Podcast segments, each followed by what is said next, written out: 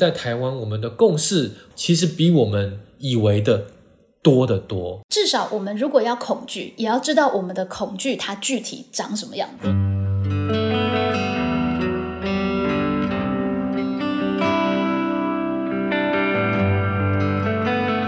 但是我觉得你更贪心，你的野心更大，你想要大家做的其实是一起睁开眼睛看这个问题。真的是坦白说啊，我现在能够非常流利的运用的这些呃诗词的资源，真的就是在高中嗯，时候奠定下来的。是。那时候没有背下来，那时候没有很熟读的，现在其实它没有办法成为我们语言表达的一部分。逗点很重要，是逗点跟句点的区分很重要。在那个环境下是可以生活，甚至可以致富的。嗯，但是在那个环境下，你是很难容许有正义感的。我们确实隐隐然都知道这些问题，但常常想当然而就把它据点了。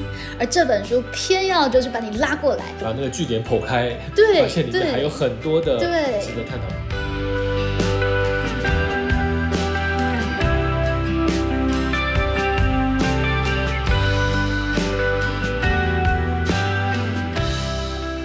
好想畅谈导师时间，今天邀请到的来宾呢是哦我的老朋友哦，之前也和大家在节目上面分享过他对于几部电影的看法，还有他的事业真是知识写作这样的事业。我们欢迎雨辰来到我们的节目现场。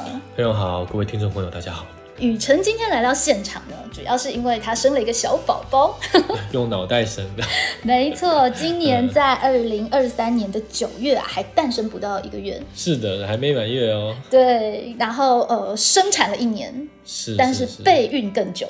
对对对对他很关心的一个话题，终于呢以一本书的形式在商周呢出版和大家见面。呃，这本书呢是商周刚刚出版的书，叫做《我们如何守住台湾》。嗯哇，这个名字听起来就好严肃哦。对，可能对大家来讲是呃，都是我们会倍感压力的一件一个话题。对，所以在我写这个这本书的时候，我的一个很重要的目标就是要让它更亲切，嗯。然后更融入我们的生活，甚至里面有一些温馨可爱的元素，让大家看到不会觉得里面都是充满了杀戮。呃，杀伐之气这样子。对，嗯。这也是为什么好想畅谈的节目觉得应该要介绍这本书，因为这本书啊融合了呃我们在学测训练时候的知性题跟感性题。哦，是哦，是，嗯。它有非常知性的部分，因为因为雨辰本身就是一个知识作家，嗯。所以里面融合了非常多的对于这个议题的访谈、资料搜集然后呃数据嗯。等等的，有非常非常知性，然后严密的推理的部分。是。但是更有趣，今天更值得谈的是里面很有趣的放进了类小说的笔法。嗯嗯嗯，对，就是呃，把家人的互动啊、对话，对，里面有小婴孩哦。对，还有小婴孩，所以他还曾经跟出版社说：“哎，这本书可以放在亲子家庭类这就样。去发行类，对，以及以及能不能放在财经类？对，因为我们的副标叫做“保护家人事业财产需要评估的情势，必须采取的行动”呃没错没错。我是很刻意的，第一是说跨领域，是。就是说这不是一个战争的书啊、只有的军人或者是军有军事专家要讨论要看，嗯，而是它跟我们每一个人的生活就是有关系，是。我们现在的生活，不管是我们的跟家人的呃很亲爱的呃之间每天的相处，嗯，如果发生战争，就会毁于一旦。是。我们每个人累积的事业和财产，如果发生战争，也会化为泡影，我们的努力也就功亏一篑。这是一个很有趣的观点哦，因为一般人谈到战争，嗯，一方面都觉得很遥远了，因为台湾现在蛮幸运的，应该大部分的人都还没有遇过战争。嗯然后一方面就会觉得，哎呀，晦气晦气，嗯干嘛没事？生活就已经够忙了，还要谈这些有的没的的东西。嗯，但其实，在雨辰的观点，其实我们接下来要做关于家人、事业、财产的每一步行动跟决定，都还有一个很大的问题卡在前面，嗯，就是台湾这块土地未来的走向到底安不安全？是的我们可以预期它未来两岸的关系发展是如何？对我是一个三岁小孩的爸爸嘛，嗯哦，我们每天每天哦都要去讨论或者想说，譬如说，哎，未来他要读什么样的小学？是，未来他要几岁开始学英文？嗯，他要从什么时候开始认真的要把英文学到很好，甚至要不要是学第二外国语言？是，这个都牵涉到一个问题是，他未来什么时候要出国，要不要出国？是，那这又牵涉到一个问题：台湾会安全多久？哦呵，台湾会长治久安的安全下去，和台湾明年、后年还是十年后要打仗，答案都会不一样。我们现在的安排都会不一样。是嗯是，然后回到我们的，我们以职涯来说，是啊、我太太她就会要跟我讨论说，她到底需不需要去争取到国外去工作，嗯到底要不要去争取能到国外工作的工作，嗯啊、要还是他专心的发展在台湾的工作？嗯，那这都牵涉到一个问题：台湾会安全多久？哦是那相信大家的有有财产的也都会每常常要做决定啊。是你的财产储蓄多少要换成美金？嗯，要存在国外账户吗？嗯，要拿来买房产吗？嗯还是要国外的资产？是都绕不开一个问题：台湾能安全多久？是，你的决定、你的安排、你的配置会完全不一样。雨辰其实很认真的要问一个问题，嗯就是台湾现在可能遇到了一些国内外都感知得到的危险。对，那，面对这个危险，其实也不是拍拍屁股就觉得说，哎呀，一定没有救了就走了，那就不用写这本书了。对，可以再说一下，就是说，嗯，逃走哦。呃，我要政治正确，就是不能讲逃走啊。对哦，就是说这个，如果你是政治人物，你是军队的军队高层、军方高层，你怎么可以讲逃走呢？是哦但是当我们是一个平民老百姓对各种的选择当中，就是有离开这个选项就这个选项，我们就是要负责任的评估什么时候我们需要离开。甚至我在采访当中会有军事专家，就是告诉我们说，如果是真的没有办法上战场的人，嗯。你不可能被动员上战场的人，小孩或者是老人，嗯。其实如果能够离开台湾，嗯，对战争是有利的。没错，因为就不会有那么多的人质嘛。对，或者说你这个军队就不用花太多的心力去去保护平民，是啊但是他们也不能够公开说，这也是我的书要讨论，就是说不是赶快逃走，而是嗯。到底有哪些情境，什么情境要离开，是，而且这跟每个人愿意忍受风险的程度有关没。错，所以听到这里，听众朋友们就会知道这本书有点奇怪，对不对？嗯这本书事实上它并没有一个很明确要告诉大家，哎，那你要做什么事情，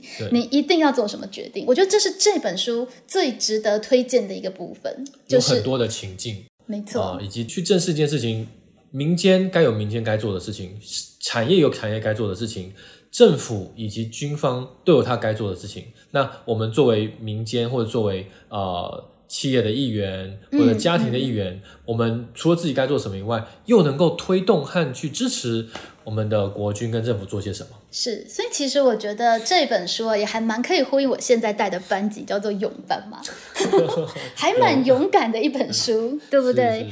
它的勇敢在于，我们确实隐隐然都知道这些问题，但常常想当然而就把它据点了。嗯而这本书偏要就是把你拉过来，把那个据点剖开，对发现里面对还有很多的对值得探讨的空那。其实一定程度，我们也才不会觉得我们无计可施、无能为力。我觉得其实那是在面对危机蛮不 OK 的一个状态。对，或太多人回避这件事情，就是因为他以为无计可施、无能为对力，，其其实不是这样。其实我们还可以做很多事。这本书我觉得他要诉求的大概是这个部分。是的，是的。雨辰选择的长明这个角色，其实蛮有意思的，因为嗯确实就像雨辰说的，很多的呃军事专家已经有相关的论述。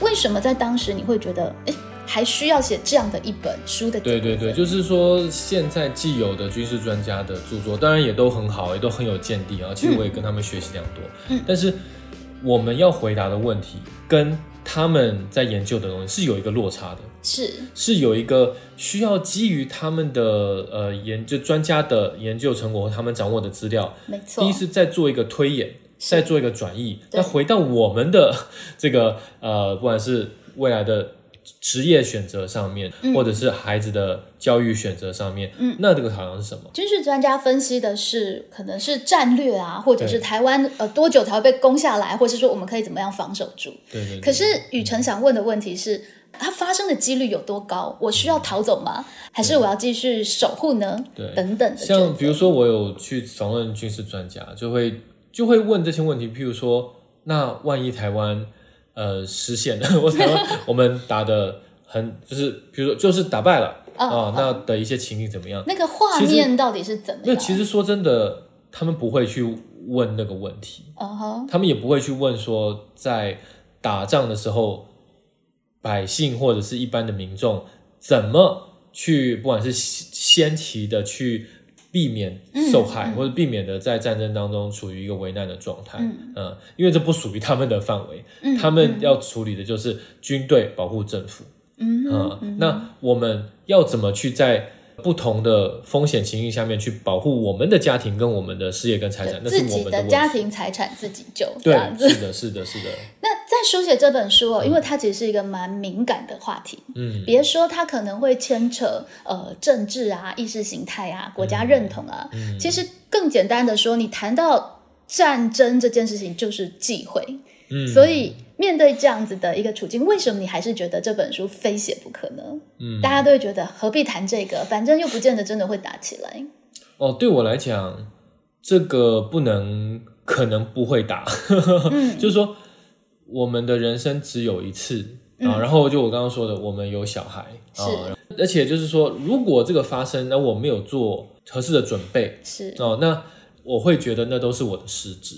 嗯哼，所以这件事情并不是说可能不会打，而是说你怎么回应？就是可能会有人觉得，那你根本是在唱衰台湾嘛，就是在在销售亡国感嘛。就我觉得应该这么说，我有亡国感。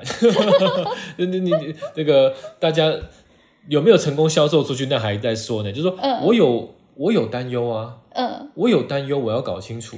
那在这同时，我会觉得有蛮多人也有担忧的。那我把我的。成果，那这个成果不只是我自己的呃资资料收集跟思考，也请教了很多军事专家啊，我也借助了他们的知识跟他们的专业的这些分析，在他们的肩膀上去做呃推演。那对我来讲，就是说不只是对我们有用，对很多人也许都有用。如果他也有担忧，那我很乐意我们的。成果跟努力也跟他共享，就是面对一件隐隐然的危机的时候的一个处置态度。对对。那呃，在我的立场，我觉得其实这就是一种先天下之忧而忧，是一种知识分子的浪漫。但是很有趣的是，雨辰在序里有写到，很多人都会说：“哇塞，你怎么嗯，比方说这么伟大，或者是说你怎么这么有闲工夫，在每天忙的事业里面还有时间去担忧这一些可能比较不是那么紧急的事情？”对我来讲，呃，因为我们太知道我们的有限，像现在我们每天的过生活，就并不是在战争的情况下，并不是在被集权压迫的情况下，嗯，我觉得我就很辛苦了。这个论述很有趣，对，就就已经很捉襟见肘了，或者就已经对啊，有很多的不得已了。那万一要是发生了，是呃缺少粮食的，或者各种的危难的情况，就那不就是比现在更糟糕的几十倍吗？嗯嗯，那不就是应该要全力以赴的去把这些的危机或者是风险能够降低吗？不关乎知识分子的浪漫吗？一点都不浪漫，而且我觉得也不是先天下已经都忧挺久的了。我觉得是说为自己的 为自己的忧而做准备，顺便跟大家分享。对啊，而而这个天下有忧的人也可以一起来参考参考，交流批评指教，对。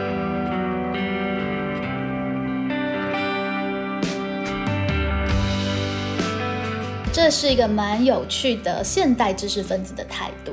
我们并没有把自己神圣化为就是呃，可能要呃救济苍生百姓，不能没有办法做到。但确实，雨辰在这本书里面想要蛮直面的去去面对自己的忧虑。我多说一点的话，就是说，针对哈未来的战争可能会发生，有一些人是非常极端的担忧。是哦，那不管是很极端的担忧，就他就不管是就移民了。哦，还是说他就啊把大量就在台湾卖房子啊或什么的哈？那我我也会会好奇，会要问说，这这样子有必要吗？台湾真的不可能就是说安然的度过吗？哦，如果他要做这些的呃选择，不是也有一些损失吗？哦，而且我在里面也在书里面也去探讨，或者我也实际的去探讨，要做这些选项的时候，它可能会有的损失是什么？是对，那也有另外一边，就是说很掉以轻心，很不管觉得要对对不管是完全不会发生，或者说就算发生也没有什么大不了，嗯或者就算是被呃绝对不会打过来。对，或者说被中被中共统一也不也不差，对，也不会差哪里去哈。就是说，哎，那我也好奇，就是事情真的这么轻描淡写吗？哦，嗯它哦，如果这样发生的话，造成的损失是什么？是哦，可能会在那样的情境下的生活会是一个什么样的状态？那我们知道了那样子的情境，我们就知道，那我要花多少力气去，或者多少心力去把这样子的风险再做减少，以及评估我们到底离那个状态越走越近了吗？对，越走越近了吗？还是越走越远？是哦，所以其实嗯也不是担忧到就是崩溃了，或者是赶着逃亡，也不是乐天到觉得哎呀一切就是不会发生了。嗯那事实上，我觉得这是一个蛮务实的一个状态。那虽然雨辰其实是带着蛮大的亡国感跟担忧感在书写，蛮有趣的是这个议题可想而知写出来必然严肃，对。但是雨辰好像在里面选择了另外一种语调来嗯书写这个作品，这个是你原本就设计预定的吗？应该是说，这个是在中间演化出来的哈，嗯因为像我的工作啊，如同您刚刚所说，我们是一个专业的撰写公司，所以我我们刚刚讲的这个书哈，嗯，呃，基于一个大家想问的问题对，哦，然后呢，有一群并不是这个领域的专家的读者啊，是。想要问这个问题，那呃，我们的我们的工作或者我们的专业就是说，基于这样的问题，这样的读者去找寻专家哦，跟他们一起呃，把专业的资料做消化、统整，是然后架构啊、用最合适非专家读者的阅读方式去呈现，来告诉他们这个问题的答案啊、或者说提供最好的参考啊、那所以要让我们的成果好读、嗯。有趣、有料，这是一个我们工作上面的自我要求 啊。这是在我们一般在谈这种相关守住台湾的书里比较少看到去讲究的一个部分。说到这边，我就真的要这个回溯一下，或者说做这个工作哈，我会跟佩勇说，我真的就是国文科的相关厂商，我是国文科的学以致用啊。这个部分要帮大家前情提要一下，嗯这雨辰虽然是读工商管理的，然后但高中读二类，呃高中是读二类的，但是他其实是很我们中文界的 朋友跟伙伴。嗯。他是一个读了很多遍《古文观止》背过《唐诗三百首》然后真的是背了三百首啊，然后背了半本宋词。呃，然后就高中毕业了。对对对，嗯，所以呃，现在回想，就是说我在高中的时候，我刚刚说，唯一在上课的时候去学校上课的时候会感到有喜喜悦的感觉心灵的，触动。对，就是就是国文课。对，这真的给国文老师非常重大的一个回馈。嗯，我真的会形容国文课是我高中岁月的荒漠甘泉。就是在很多理性啊、知识的讨论上面，讨论到比较碰触到内心的部对分。，会让我觉得，哎、我我真的是个人活着，呃，在在呼吸，然后 我在我活着，嗯，我一直是一个喜爱，不管是喜爱文学或喜爱写作或喜爱表达，喜爱一个事理被优美的表达出来，是。以及我能够自己做这件事情，是啊，都是是。我很喜欢的事情，对，嗯，所以我在我的工作，所以这本来就是我的生活的一部分，然后我后来也把这个这件事情变成我的专业，真的是很中文专业的领域的工作，就是专业的书写者。嗯。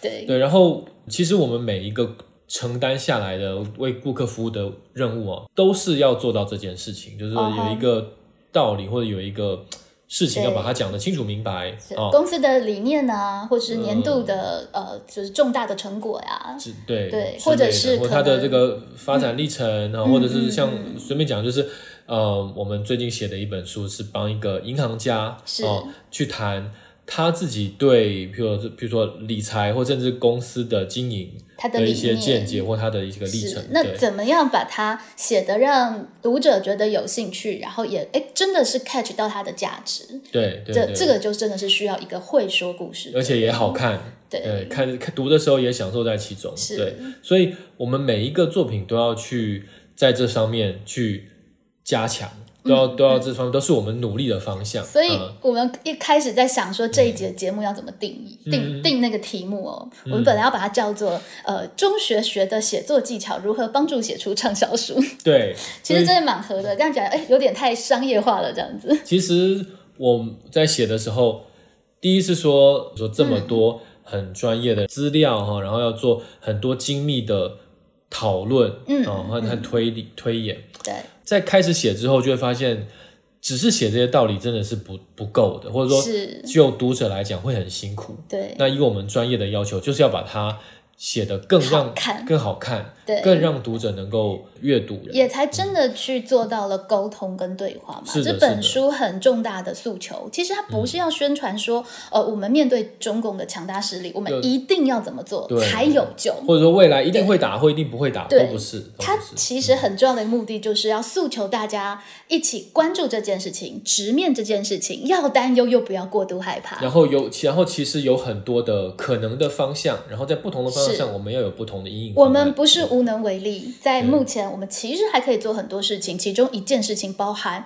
更加的呃全面的了解它。对对对。对然后，因为其实你看我们在讲，就觉得这件事其实有点复杂哈。对我们如果真的要讲说啊，很很危险，很危险，要打要打的，还比较简单。是哦，要讲说不会打不会打都很安全哦，这个呃也比较简单。是你当你的答案很简单的时候，其实你写作的难度就自然会有共鸣的人，就比较对，就比较对同温层自然就会觉得支持。对，但当我的要谈的其实是我们有很多的可能性，是有很多的路可能的方向啊、然后都有不同的做法的时候是，其实它的复杂度挺高的。对，而且又不能让人家觉得你是模棱两可的。对对对是对每一个方法都认真。对，所以说在这个挑战之下哈，我就更发现说，我们必须要在里面用一些技巧嗯哦，嗯嗯，让大家呃在阅读的时候更容易带入。是所以其实，所以我就在里面把我们自己家庭里面的对话啊，是我们自己，我们我跟我们我家的我家的主管啊 啊、嗯是可能用什么方式在讨论这些问题啊，所以也把我的家的主管写进去啊，然后我有一个小孩，呃，怎么样在小跟我们互在里面叫做小豆点，对。所以你就会觉得哎有点跳痛哦，就里面有很严肃的一些军事啊，然后呃就是国际情势的专业的资料，很理性的部分，然后忽然之间你又会看到说，哎这个家庭在切苹果，然后这个夫妻在喂小孩吃苹果之类的，是在哄呃他睡觉啊，对，嗯。那个语调啊，其实是真的很有趣的。可其实我觉得，其实这样你也比较真的去敷衍出来，你这本书真的就是很有诚意的要谈家庭、事业跟财产。对，你其实那一些画面的书写，也帮助你真的实现了家庭吃食啊、照护，这是真的你的日常乃至更多的长明的日常。对对对对对，这也是一个用意吧，就是说，既然它就是跟我们的生活息息相关，那我们就在生活里面有所讨论，然后我在书里面也展现我们在生活当中的讨论。当在这里面有一个情境化的呃，就主管跟作者的对话，其实它也是有点像是相声的捧逗这样子的一个关系。嗯那在我自己读来的感觉，那个七的角色就是这个主管的角色，嗯感觉应该就是你的预设的读者的。立场里面最开始一段很可爱嘛，你就写说，呃，面对这个议题你在整理，嗯。然后主管就关心，就诶你在研究什么？嗯。后来他也发现，哎，对了，这国际情势其实很需要被了解的，嗯。所以呢，他就说，嗯，你本来的工作就是要整理知识，然后让人懂嘛，所以这就当做是我的委托案，你好好做。没错，他就是用这样子的一个影子开启了这一本书，所以其实这个主管的状态应该也会是这本书你蛮期待的一个读者的状态。可能大家各自忙没有时间，但是我这里已经帮你整理好、汇报好了这些资料，那你是不是拿来呃了解一下，然后呢跟你的家人去做对话？那个姿态不是、不是一种呃居高临下啦，你们这些无知的百姓，我来教化你们，不是这样的一个姿态。嗯，对。嗯。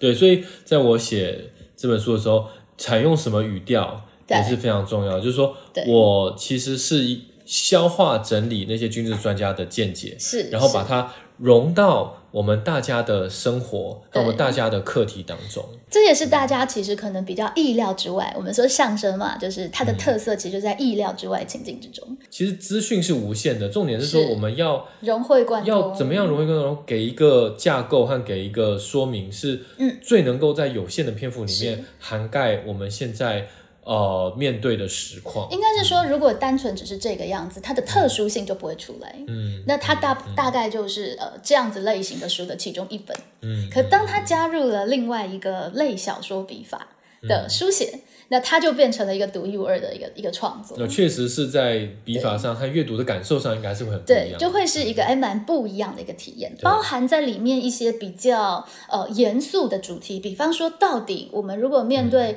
对方的飞弹的攻击会发生什么事？其实雨辰在里面他也做了蛮不一样的处理。对我就会把对岸有多少的飞弹，然后他可能用多少飞弹攻击民间，然后把它会有造成多大的伤亡去做一个计算之后，我来跟我们的交通事故做一个比较。那它可能会炸毁民房，可能是会炸毁到多严重的状态。譬如说一个比较大型的导弹哦，就是说它的、呃损坏能力比较大的导弹哦，它打到一个四层楼的公寓，它可能会把这个公寓呢严重损毁，但是不会夷为平地。嗯，然后在这个公寓里面的人会受到呃严重的受伤，哦、是但是但是大概就是这样。那也就是说，它打到一个高楼大厦的时候，是。呃大概会有三四户受到严重的损害是。啊、和伤亡，但是这个大楼是不会垮掉的。嗯哼，那类似这样子，就是我们在里面会把一些伤害或者说它的一些资料做最清晰的方式去描述，嗯。啊、不会说啊这个是一个，比如说一点五吨的炸药啊，对。炸一点五吨，那那到底造成多大的影响呢？哈、我其实不那么清楚。是，就是你如果说一点五吨的炸药，大家是没有感觉的，对，那造成很大的影响，或者它不会有太大的影响。如果说大或小，那其实又很主观。对对，所以这本书其实我觉得蛮有意义的，是在这个部分。那它重点当然其实。但凡有任何的伤亡，都不是我们乐见的。可是至少我们如果要恐惧，也要知道我们的恐惧它具体长什么样子，或它的边界是什么，更能够用一个量的方式去理解。那才有办法让我们在评估的时候是会更加的理性跟客观的，对对才不会无限放大或者是无限的乐观。然后，然后以及譬如说类似的主题，我们会讨论说，呃，对岸把翡翠水库炸毁，让水让大水淹没台北盆地的可能性是高不高的？啊是然后对岸用化学炸弹或者是说生化武器的可能性高不高的？炸毁核电厂的可能性高不高的？就我嗯们可不可以直面这些恐惧？哪些是我们知道的？哪些是不可能发生的？嗯哪些是对岸？应该理性上是不会做，但是我们不能排除他他脑袋坏掉的啊、就这些事情我们能不能加以厘清啊、那我觉得还算是对得起读者的这些这些问题，我们在书中都有蛮清晰的答案，而且都得到蛮权威的人士的认是同。是，所以其实我觉得这是一个很重要的让渡之后得到的空间。嗯你让渡了立场的表态，就是我明确表达我一定要你怎么样，或你一定要怎么样。我这就是我的立场啊，我也没有不表达什么立场，呃，就是说，对，是这是一个很特别的立场，因为嗯一般大家会认为类似像这样子的讨论都是要呃贩卖的本身就是这个立场。或者他有一个对有一个 agenda，或者叫有一个呃诉求啊、呃要大家怎么做，要大家做 A 或做 B。但是我觉得嗯你更贪心，你的野心更大，你想要大家做的其实是就是一起来睁开眼睛看这个问题。嗯嗯，对嗯，然后把这个问题看好，带着一种既有点忧虑，但是又不至于害怕到不可面对的状态。对，其实包含这样子的一个书写，为什么在这个时代出现，它也是需要一些的资源的嘛。嗯，包含我们必须要很容易的可以有这些公开透明的数据，嗯。我们可以自在的去访问人，呃不止数据，还有很多影片，要对。对看很多这个乌克兰或者是现在正在发，生的影片。要有前车之鉴，然后让我们有更大的既视感。嗯。那我们在访问人的过程当中，大家也乐意讨论，乐意以谈，甚至我们不用担心我们是不是碰到了什么问题，明天就会消失了之类的。是是对，这个其实都是这本书可以成就很重要的一个前提。前提跟背景。嗯对，那这个就是一个非常知识面的部分。嗯雨辰在这个里面其实也展现了他从刚出道的时候，其实就在做国家政策的讨论嘛。嗯，就我的第一份的职业就是呃政策分析的工作，嗯嗯，所以这个部分的学术的的处置也是雨辰本身的专长。呃，甚至是一个爱好。就 就如果我那时候在我的工作上面，呃，是很适应那个工作职场的话，也许我一辈子就会当个这政策工作者因。为你就是很喜欢去研究分析很多东西嘛，呃然后把一个有点艰涩的议题弄清楚，对大局，对，然后把一个重要的问题剖析清楚，那我觉得是一个很开心的事情。是然后以前会觉得说，把这个事情剖析清楚之后，呃，不同的方案得失哈、benefit 嗯 and cost analysis 这这个呃怎么样做最好，然后能够提交给政府或者有权利的人，让他们来做的，然后然后能够改善是整个国家哈、社会民生，我觉得是很有成就感的事情。是啊、但是后来呃没有往那个方向继续走下去。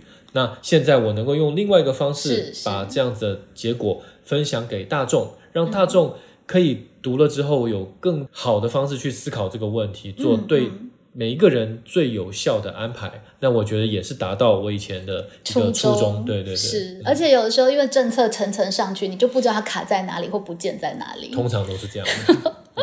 对，那对民众当然你也不确定你的影响力是什么，可至少他被呃更多人看见的这件事情是可以确定的。对对你的书写是被更多人看见，然后、呃你可以预期他可能在任何你不知道的地方产生了一些效应，对，这部分反而是更可以预期的。对，而且就是不是只有一个老板，我就可以向天下去征求知音 啊。是对，欣赏这件事情，会愿意用这个方式讨论的人，他就可以从我们的书当中受益。然后灵感启发灵感，呃，就会造成更多的此呼彼应。嗯，虽然你不见得会知道，但是你可以想象，是的，在这个宇宙的洪流之中，会有惺惺相惜的人。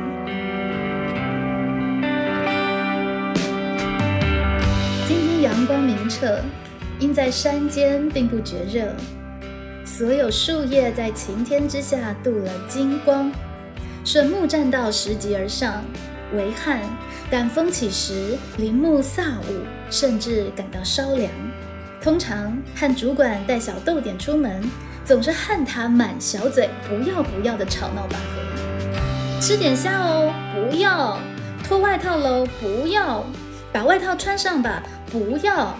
小豆点有时还补一句“逃走”，然后撒开小脚让我们追跑。今天和爸妈吃午饭后，他们陪小豆点午睡，让我们两人多爬一些山路。山路不陡，我们可以信步踏行，谈谈关于爸妈健康的近况、小豆点上学的情形，以及我们这一阵子以来的话题。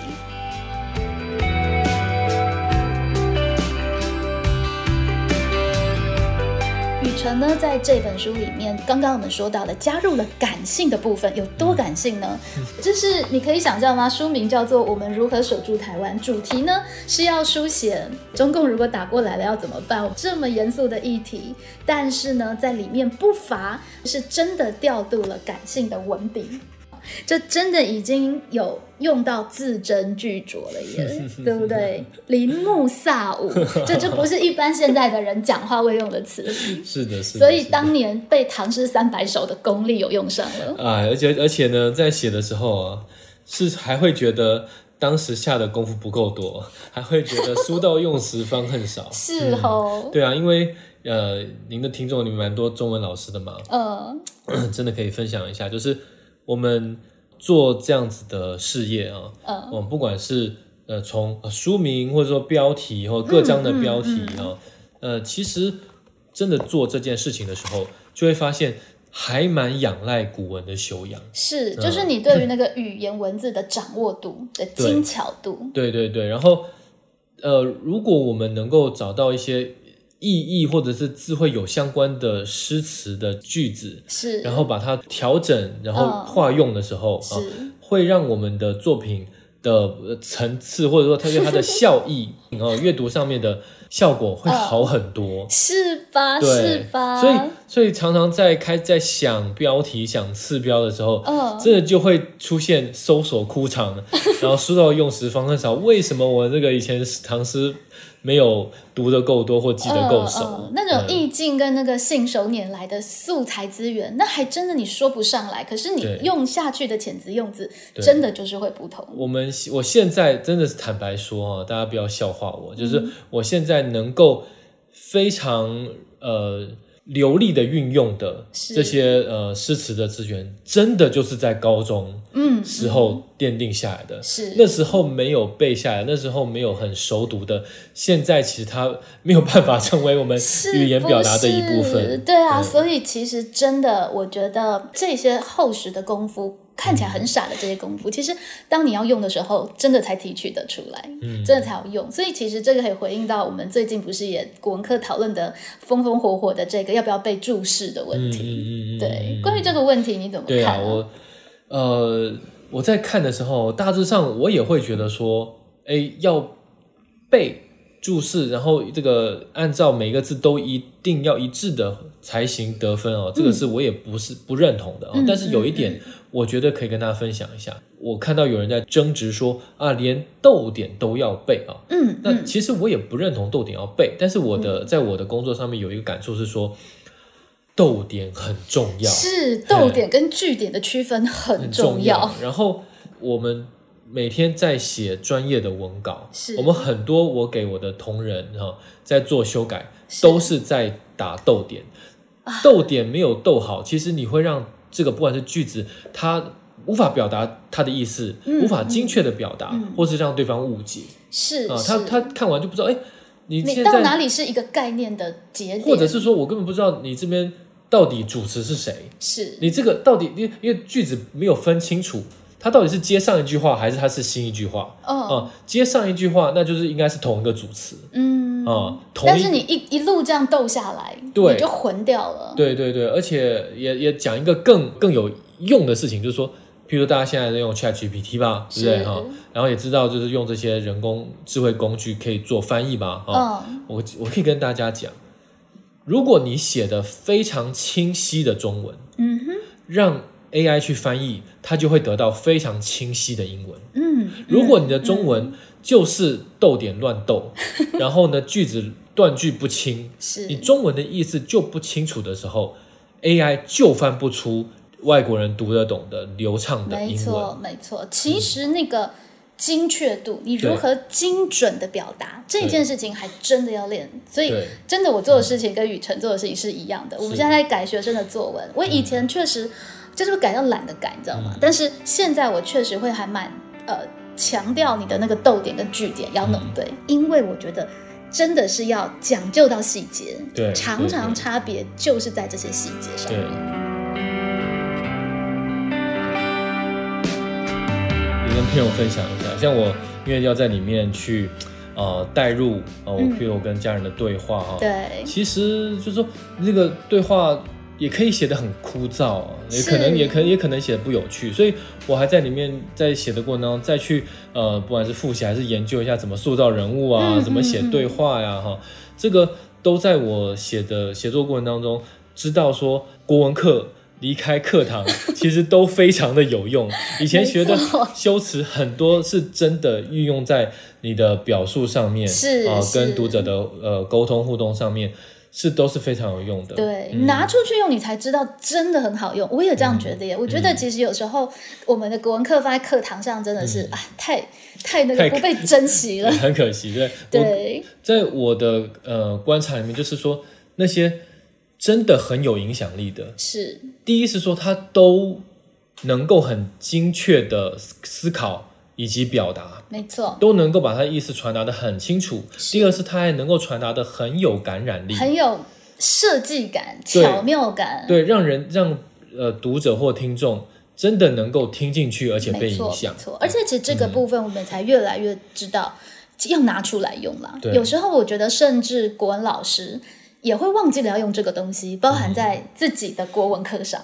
对，对现在回想了哦，那时候我的国文老师真的都很认真，然后我觉得在里面去感受到语言，或者嗯说作为文学艺术美感，也真的都是有那个享受。是，但是如果那时候老师更多的强调，嗯或者更多的能够让我们知道说这个东西很有用哦，啊、那我觉得我们那时候学起来会有另外一一部分的动力被引燃。其实就是连接跟意识的启发。是，嗯，但是有很多更难言说的是，其实它就会成为生命的基点。对，啊，这个东西真的有的时候高中生会有点难懂。对，而要让他懂的方法，我后来发现了，今年也有一个蛮大的一个突破，跟你的书可以呼应。这个学期，因为我们现在课变得很赶，嗯嗯，所以其实一定程度在一零八课纲适应上面，老师会不自觉的讲课讲得很匆忙，嗯嗯嗯，语调就被破坏掉了。嗯。所以呃，要这学期我才比较嗯有意识的停下来讲故事，嗯嗯。不只讲作者的故事哦，包含我个人的生命故事。嗯你才会注意到要去渲染，我会去描写那个现场。嗯那其实同学在周记里都会陆续反映，他们很喜欢听老师说故事。嗯嗯，而在说故事的时候，他仿佛也才读懂了课文，比方说，呃，诸葛亮的忠在现在为什么还要强调嗯等等的。其实有时候你不是透过理性去分析，让他觉得对，经过辩证，中很重要，嗯。而是其实透过一个故事，然后他就是会有感受跟感觉。嗯，我呼应一下啊，就是我现在去回想我高中的时候的国文课，嗯，呃，我整体上来都很喜欢国文课，以及和我的那时候的国文老师。对，那最让我呃印象深刻的就是说，偶尔三不五时或者讲每一课的时候呢，大差不多要把该讲的讲解的东西讲完的时候呢，嗯。老师会会说，哎，有一篇文章，嗯，或者是有一个这个作者另外一个作品，是。我来读给各位听。是。嗯，然后这时候就他就把他的材料拿出来，然后我们、我啦，然后就会往后一坐 啊，就是接下来赏享受。对，然后老师这个浑厚的嗓音啊、嗯然后这个抑扬顿挫的语调，让我们那我觉得那就是我高中在上课的时候最美好的时光。对。对，其实反而是那个很素朴的，对，就单纯读，而且或者是单纯说故事。而且就是说，透过啊，因为你知道这样讲或者这样子的呃语言使用是美的，是，我也许我后来就是知道说啊，那营造出这样子的优美的语言、文字和这个作品，对，它是它是怎么样怎么样才达得到，以及这样达到有什么意义？没错，没错。我觉得其实这个真的是连国文老师都要记得把它摆回去的。嗯我们有的时候会太害怕，比方说会觉得这个是浪费时间，嗯嗯，但其实这才是精髓。而且我就跟同学说，你们应该要准备一个笔记，开始记荣儿老师语录，就是那种闲话的，然后嗯阐发的，我就觉得里面有更多东西是值得记下来。对，我高中的时候其实就是这样，因为老师在做什么段落分析，哪一个字词是什么意思啊，就已经课本有写了，我反而不会特别去记记那些东西，而且段落大意我也可以自己找。可是老师讲的故事，或者是他讲的他的人生的一些呃处境的感悟，我觉得那个其实反而会是你毕业之后你想要珍藏的东西。雨辰呢，在呃送给我的书上面的那个签名赠书上面，哇，嗯真的是很古雅哎！他还提了两句对联：“巧国强民，居人守义。”嗯嗯，这这年头真的很少看到那个仁义被放在那个书里这样子。而且就是说，呃，当你在某一个情境下，哈，是就是说，不管是说好，譬如说你写一段话给你的朋友，祝贺他结婚啊，祝贺他生小孩，是就是说你怎么用一个用精炼的文字，精炼的文字，然后让他感受到你的情谊啊、嗯或者说你们的共同的祈愿。没错，啊、或者我要把这本书，不管譬如说送给一些呃意见领袖或者被我采访的人啊、嗯。或者是一些呃在台湾蛮有影响力的人，是、嗯那其实要让他会觉得，哎，我其实这两句话，我觉得相信有些人看到他会说，哎，我们的心念有一部分是一致的，而且这两句话其实还有化用哎，嗯巧国强民，这明显是有化用的。嗯嗯，小国寡民嘛，对对，对？老子说小国寡民，嗯用这个小国寡民的国家思考，雨辰觉得台湾应该是一个巧国强民，为何呢？台第一是台湾有没有很小，人有没有很寡也不见得啊。第二是说，这也不见得是一个我们要追求的价值。那当然，我们另外一边就是说强国哦，台湾需要变成一个大国或强国吗？就是要并吞我们的呃对岸中共。那我们要比他更强吗？那我们能比他更强吗？土土，地更大吗？或者说变得很强大的一个国家，它的人民真的快乐吗？是哦，那我们台湾也不可以弱小啊，哈不然就被欺负了啊。所以对我来讲，在很多的字词和概念的选择当中，我觉得台湾是要做一个巧国。我蛮喜欢这个说法的。其实借力使力，然后用巧劲四两拨千斤。对，然后做对的选择跟判断，对，然后既不既不容易被人家压迫，或者是并吞，或者是呃陷入很惨况，哦、是对，然后呃也不去让自己身处险境，是哦，那这我觉得是一个巧国的一个理想。那另外就是说民啊、我们都是民，那一个好的国家其实是要让民众强啊、嗯不管是知识的强、思维的强，财富的强，财富的强于民。对，然后这个国家是为我们的人民的强大跟茁壮来呃来产生用途，嗯而不是人民把自己变得小而卑微来服务这个国家。是，所哦以巧国强民就寄予了禹城对于呃台湾的一个期许。是那个强其实不是那种硬要强出头或是汉人争胜，对对对，对那个强甚至是心智的强。对真正心智强壮的人，他敢于面对问题，然后直视自己的忧虑，也其实才有办法真的做到不卑不亢。说的太好了，谢谢。下一句“居人守义”，这会让我想到孟子说“居人有义”嘛，居天下之广，居行天下之大道。嗯嗯，对，但雨辰蛮特别的，他换了一个字，他说“居人守义”。嗯。那你想传达的又是什么？就说我们现在在想讲守住台湾哈，就对我来讲，重点不是这个国家的边界，嗯哼，而是我们用什么方式在生活。啊、嗯哼，在我的书里面有讨论说，其实我并不是说呃台湾要一定建国不可啊，或者是说要用什么样的政治体制，然后然后中国多不好，中国人多差，或者说我们跟中国人就是不一样，不是这些都不是我要讨论的东西，嗯，而是说嗯，真正人该活的样子。没错，哦，该有的彼此的对待，该建立什么样的社会，以及有一个正直的，然后有正义感的是的社会跟人群哦。那呃，我刚刚强调，我要可以再多强调一次，就是对中国或中国人，我没有任何一丁点的厌恶或者是排斥，甚至其实仁义就是中华文化的体现啊。对对对对对，嗯，但现在的问题是，中共建立的一个体制，就是一个不容许正义感存在的体制。没错，其实这个是一个很大的，我觉得华人的悲哀。对，他就在那个环境下是可以生活，是可以甚至可以致富的，嗯，但是在那个环境下，你 是很难容许有正义感的。是、摧毁一个社会的正义感，是，比摧毁这个社会的不管是财富还是人民的生命，我觉得是更罪恶的事情。是，所以其实有学者说啊，在魏晋南北朝的时候，竹林七贤看似阳气礼教，他们其实才是真正的儒家伤心人，因为他们不能够忍受看见所谓的礼教被随便的滥用。嗯，那其实我觉得现在有一点点类似像这样的感觉，因此其实常常共识不远。对于中国到底大家想要的中国是什么，其实有出现很多的歧义。但是事实上，所谓的守住台湾，不见得就代表洋气。尤其不见得代表洋气中华文化，嗯嗯，对，甚至为了要捍卫中华文化，为往圣继绝学，我们必须守住台湾这个目前还勉强算得上是呃仁义还有发挥空间的地方。嗯嗯，而其实孟子说“居人犹义”，说的其实有点天真的地方是在于，好像好好像居人就是这么简单，游艺那个路就开在那里。可是时至今日，到底什么是义？它其实是需要辩证，乃至需要花我们的心力去守护的，不是你想要走就走得上去的。那那个“守”字，其实它就代表了更多的呃信念的坚持，以及知识分子思维不断的自我辩证，乃至自我的推翻，很重要的一个虔诚的姿态。我觉得在守护台湾的这个主题上，我也想要强调一点，是说。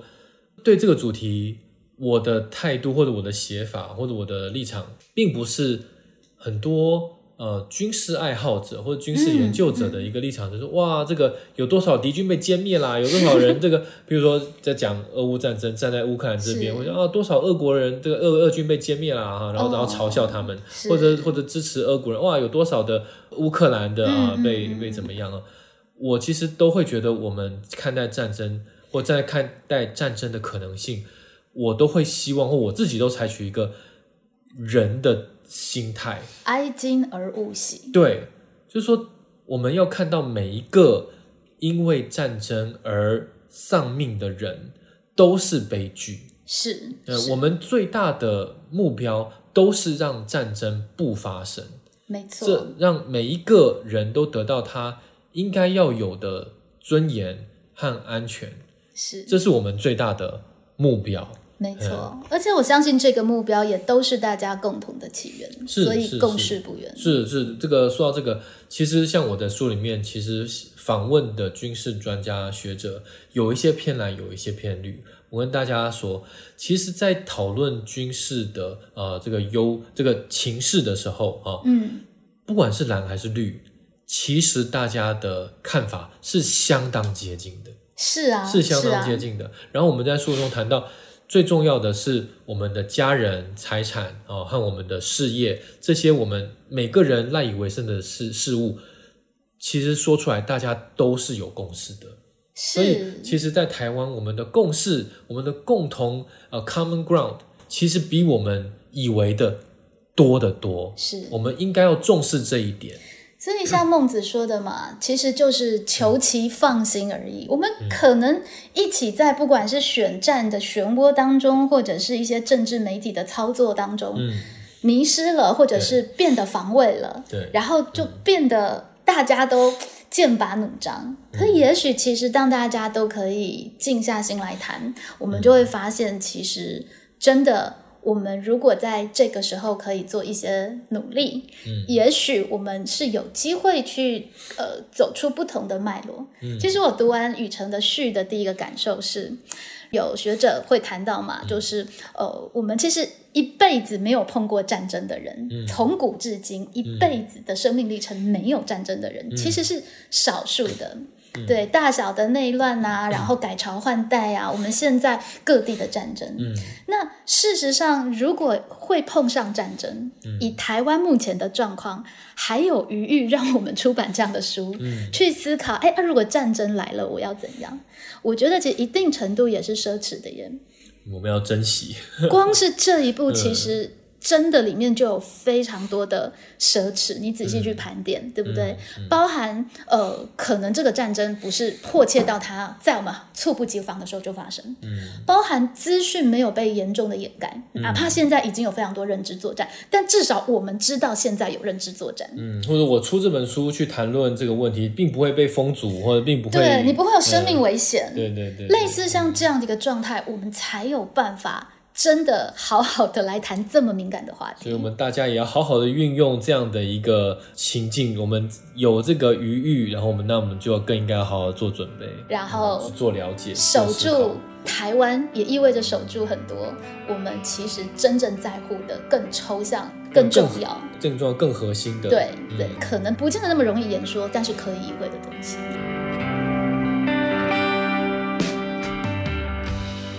雨辰一直觉得自己不是什么知识分子的经世记名的情怀，但是我觉得其实里面还是有这样子的一个成分的。就每一个人在为日常的生活做准备的同时，你愿意花一年多的时间来整理这个东西，嗯，我相信你内心还是有一个比较深刻的情怀或者是期许。最重要的，也就是说我们的环境，嗯，不管台湾也好，还是这个呃华人圈也好，anyway，就是说环境好，嗯，我们才好。这个大局好，我们才好。这个事情是绝对，就我们从自小我来看。哦，或者大我来看都是这样，他们是没有冲突，而且其实是彼此要连接起来看，才看得全的。对对对，对，就知识分子或者是我们说现在的公民就很可以等同于过去的事嘛。虽然只有有限的权利跟有限的力量，但是会相信自己可以知其不可而为的做一些事情，带来一些些微小而巨大的改变。那这两句话还对仗工整哎，平仄还合。是谢谢谢谢佩蓉这个评测分析啊。那佩蓉也是啊，你自己继续做这个 podcast，然后是。继续用这个方式影响你的听众。所以守住台湾的方法其实有很多嘛，不见得一定要上战场才叫做守住台湾。嗯。这也是呃我们在下一集，其实我还蛮想要继续再跟雨辰聊聊的。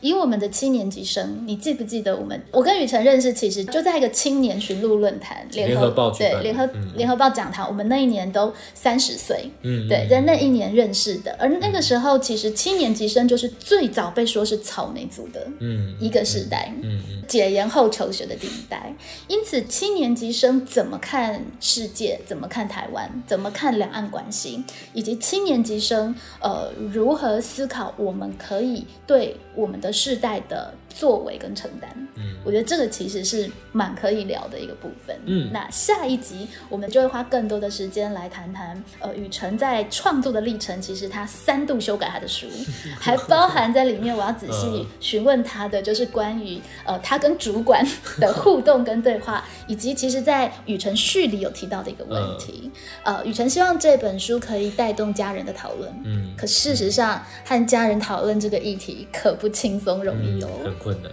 嗯我们如何和爸妈不同世代的人来谈论这种相对严肃的议题呢？嗯嗯，这个部分，我们在下一集的节目就继续和听众朋友们来聊聊。我们今天的节目就先到这里，导师时间，下回见喽，拜拜。拜。